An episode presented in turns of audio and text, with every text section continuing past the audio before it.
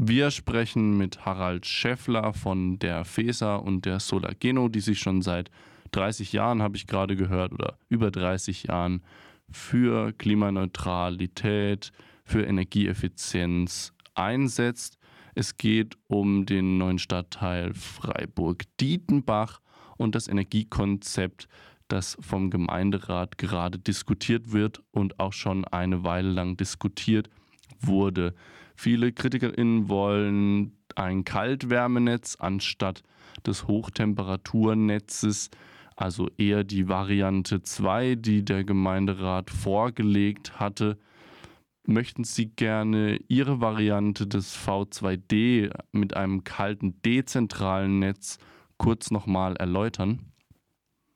Ja, vielen Dank nochmal für die Einladung zu dem Gespräch.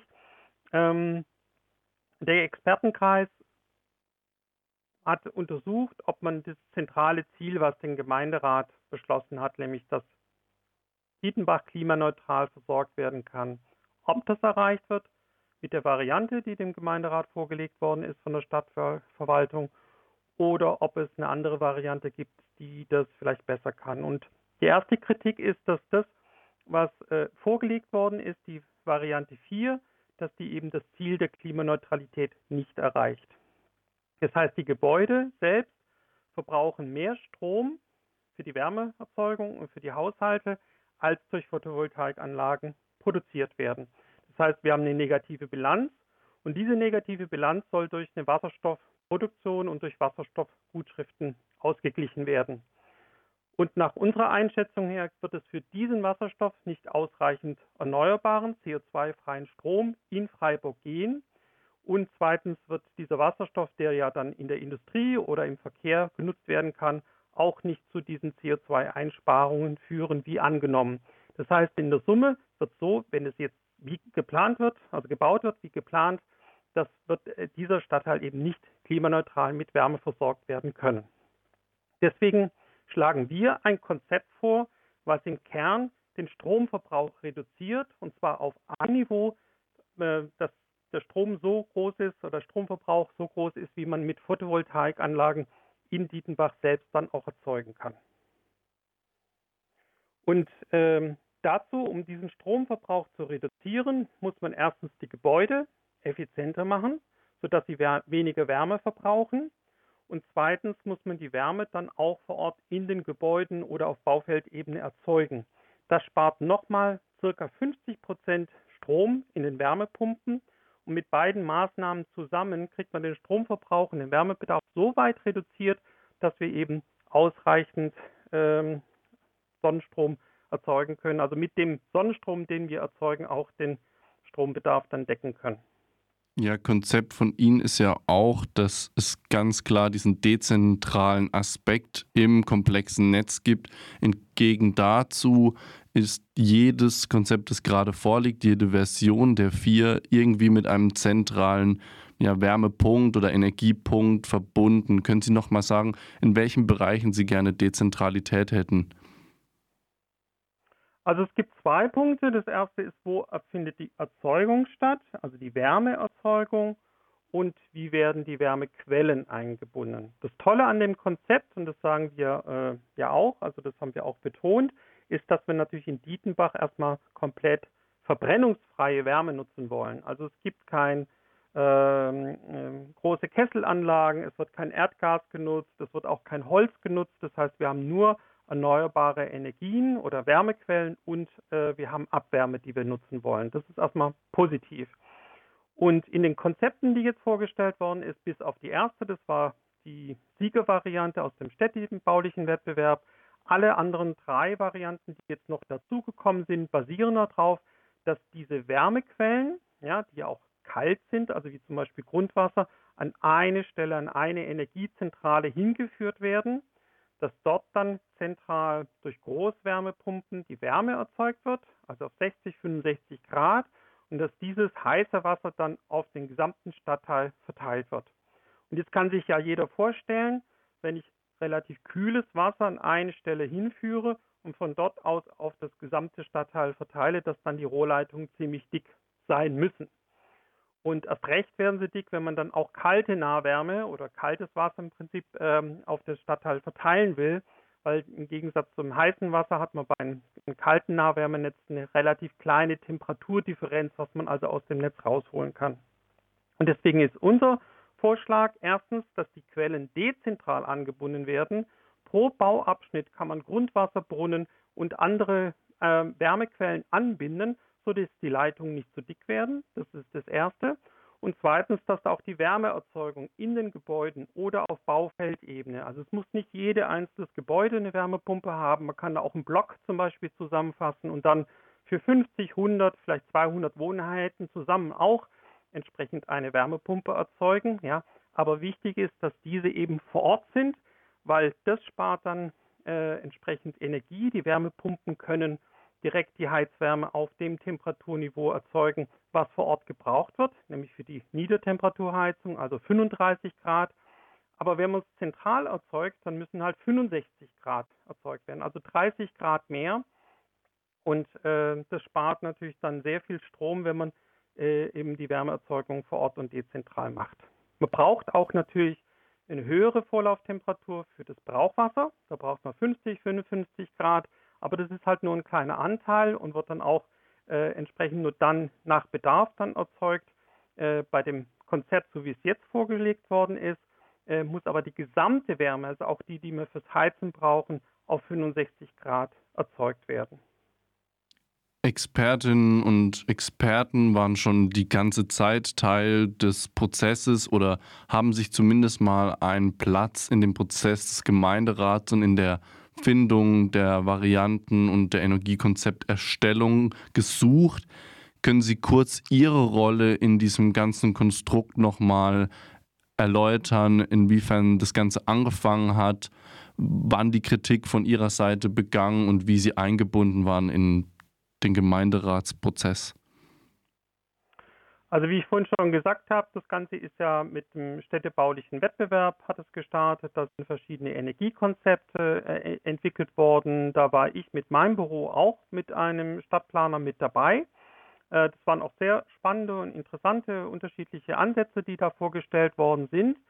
Die Stadtverwaltung hat danach, als das Siegebüro feststand, dann nochmal eine Ausschreibung machen müssen um dann ein Fachplanungsbüro für die weitere Ausarbeitung äh, zu finden. Das ist entsprechend gefunden worden.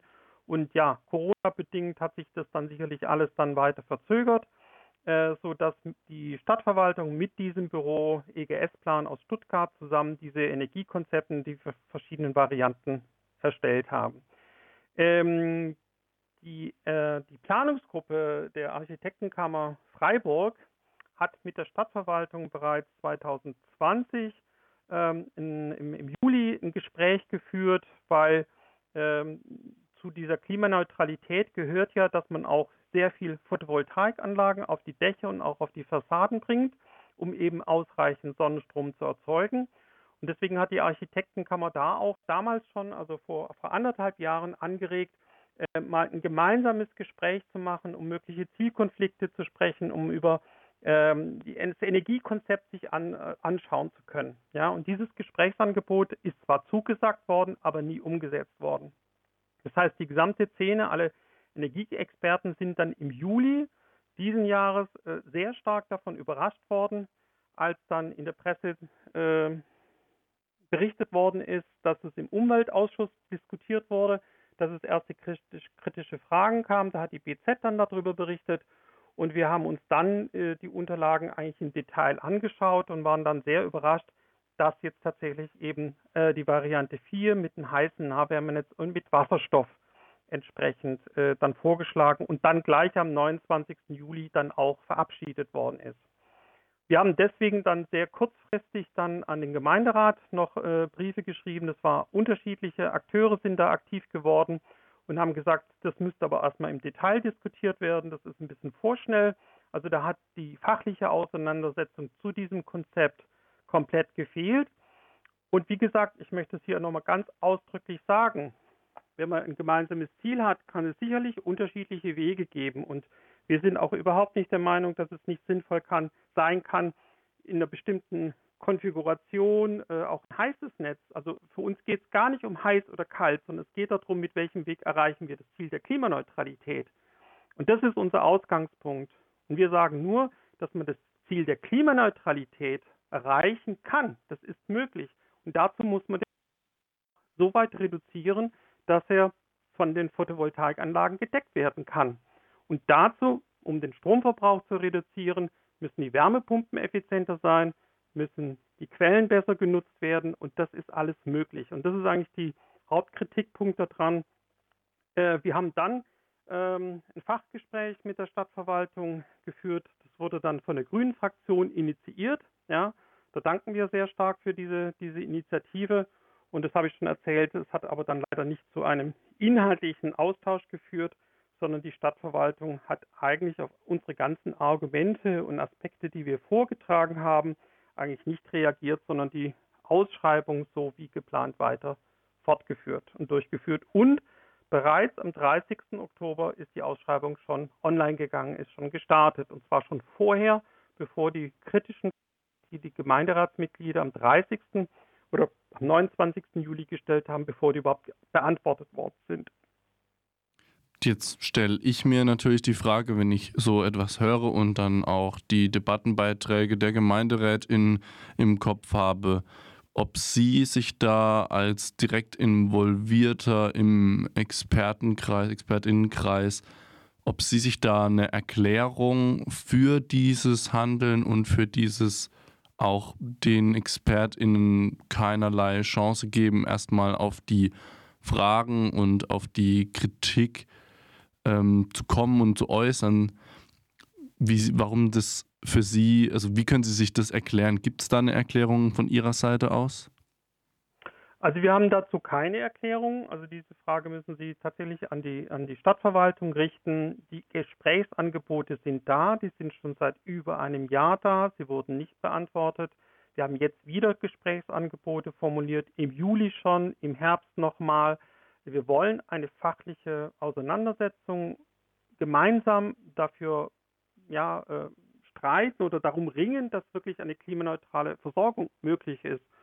Und äh, was wir allerdings beobachten können, ist, dass das Dietenbach ist ja nicht nur der einzige Fall.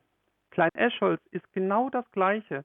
In Klein Eschholz, ähm, äh, zum Beispiel die Mietshaussyndikate haben, äh, die ja dort bevorzugt bauen sollen, die haben über Monate nachgefragt, wie sieht denn das Energiekonzept aus? Sie sind vertröstet worden. Dann ist es mal in einer nicht öffentlichen Online-Sitzung mal vorgestellt worden, durfte aber nicht zitiert werden. Man durfte nicht drüber sprechen.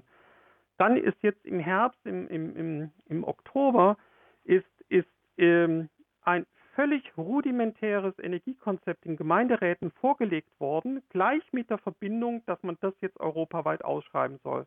Auch das Gleiche. Wieder ein heißes Netz, noch nicht mal Klimaneutralität als Anspruch. Ja, also es wird ein neuer, äh, neues Quartier gebaut in Freiburg, was klimaneutral werden will. Und ein ganzes Quartier hat man noch nicht mal als Stadt den Anspruch, dass es äh, klimaneutral ist, sondern es sollen nur 30 Prozent der Dachflächen sollen mit PV belegt werden. Ein heißes Netz, wieder zentrale Erzeugung, also von der Konfiguration genau das gleiche, ohne Diskussion, drei, vier Seiten Variantenvergleich, den Gemeinderat vorgelegt und die Freigabe für eine europaweite Ausschreibung. Das ist die Diskussion für solche Leuchtturmprojekte in Freiburg. Und das ist halt, äh, ja, die Kritik ist da einfach, allein am Verfahren ist da einfach massiv. Dann müssen Sie ja auch sagen, dass wenn das Konzept so, wie es gerade geplant ist, mit der Version 4, mit dem Heißwärme, äh, Netz und mit Klein Eschholz und Dietenbach umgesetzt werden, dass es zum Scheitern verurteilt ist, so wie wenn ich, wenn ich das richtig verstanden habe? Ähm, es gibt zwei Punkte. Also das eine ist, man kann es natürlich bauen. Also technisch ist das realisierbar. Es wird nur nicht das Ziel der Klimaneutralität erreicht. Das ist der Punkt. Also Scheitern in Bezug auf das äh, Ziel der Klimaneutralität wir haben weiterhin die Befürchtung, dass es eher sehr teuer wird. Da kann es natürlich andere Einschätzungen geben, weil Großanlagen sind natürlich sehr kosteneffizient. Also eine große Großwärmepumpe ist natürlich viel billiger, spezifisch auf die Heizleistung bezogen, als ganz viele kleine Wärmepumpen. Das steht auch überhaupt nicht außer Frage. Aber es ist ja nicht nur die Investitionskosten, sondern es ist nachher die Umsetzungskosten, das Kapitalrisiko, das Vermarktungsrisiko. Und es ist halt so, dass eine zentrale Anlage einmal gebaut natürlich ein viel größeres Risiko hat, ob auch die Wärme nachher abgesetzt werden kann, als wenn man bedarfsgerecht im Rahmen des Baufortschritts genau die Heizanlagen dann baut, die Wärmepumpen, die dann das Gebäude jeweils braucht. Und es kann natürlich sein, dass der Effizienzstandard weiter angehoben wird, ja, dass die Bundesregierung die Mindestanforderungen nach oben schraubt. Ja, jetzt ist ja gerade ganz spontan völlig überraschend für die für die Branche äh, der Effizienzhausstandard 55 wird jetzt nicht mehr gefördert ab Februar. Ja, und bisher ist auch Dietenbach mit KfW 55 geplant worden. Ja, das heißt jetzt mindestens äh, 10, 15, 20 Prozent weniger Wärmeabsatz. Das kann aber in den nächsten Jahren so weitergehen. Es gibt jetzt schon Pläne, auch von der alten Bundesregierung, zum Beispiel KfW 55 als Mindeststandard zu, äh, zu, erheben und sogar auch KfW 40, also das ist der nächsthöhere Effizienzstandard, als äh, quasi als gesetzlichen Standard zu erheben. Das heißt, wir haben eine sehr hohe Unsicherheit, was in der Zukunft gebaut wird. Und wenn man das entsprechend dann baut und dann im Detail planen kann, von der Wärmeerzeugung, von den Quellenanlagen, wenn man weiß, was der Standard, was auch die Förderprogramme sind, wie sich die Kosten entwickelt hat, kann man natürlich viel besser und vor allem situationsgerechter planen, als jetzt eine Ausschreibung für eine Bauzeit von zehn Jahren, ja, für eine Konzession von 20 Jahren. Wir haben mal ausgerechnet, sind ungefähr 60 Millionen Euro Investitionskosten, die man hier planen muss und für eine solche große Investitionssumme jetzt einen wettbewerblichen Preis abgeben. Also der Anspruch der Stadtverwaltung ist ja, dass die Wohnungen nicht teurer sein sollen als andere, zum Beispiel in Rieselfeld, ja, dafür aber sogar klimaneutral. Also mehr fürs Geld soll man bekommen. Und die Frage ist für uns jetzt natürlich, wie kann man als Energieversorger heute für eine Bauzeit von zehn Jahren einen wettbewerblichen Preis kalkulieren ja, für eine Bauzeit, während allein in diesem Jahr Corona-bedingt die Wärmepumpenpreise um 10, 15 Prozent angezogen sind. Ja. Also das heißt, wir haben aktuell eine völlige Marktdynamik, äh, wir haben Materialengpässe, ja, das ist ja in der Presse äh, kann man das entsprechend immer wieder wahrnehmen und lesen und das heißt, wir haben aktuell eine äußerst dynamische und sehr schwierige Marktlage und deswegen wird es für Anbieter, denke ich, sehr schwierig sein, da ein Angebot verlässlich, verbindlich abzugeben mit einem wettbewerbsfähigen Preis, der noch unter dem oder maximal dem sein soll, in der Höhe sein soll, was jetzt derzeit in anderen Stadtteilen äh, bezahlt werden kann. So erstmal die kritische Einschätzung von Harald Scheffler von FESA und der Solargeno. Gibt es noch etwas, was Sie unbedingt noch loswerden wollen zum Energiekonzept? Gute Frage. Was haben wir nicht schon diskutiert? Die Diskussion zeigt, und das finde ich eigentlich auch sehr schade und problematisch, dass gerade die Gemeinderätinnen und Gemeinderäte, die ja jetzt politisch die Entscheidung treffen müssen, dass die überfordert sind von der Komplexität des Themas. Das haben wir im Umweltausschuss gehört, das haben wir in einem Fraktionsgespräch gehört.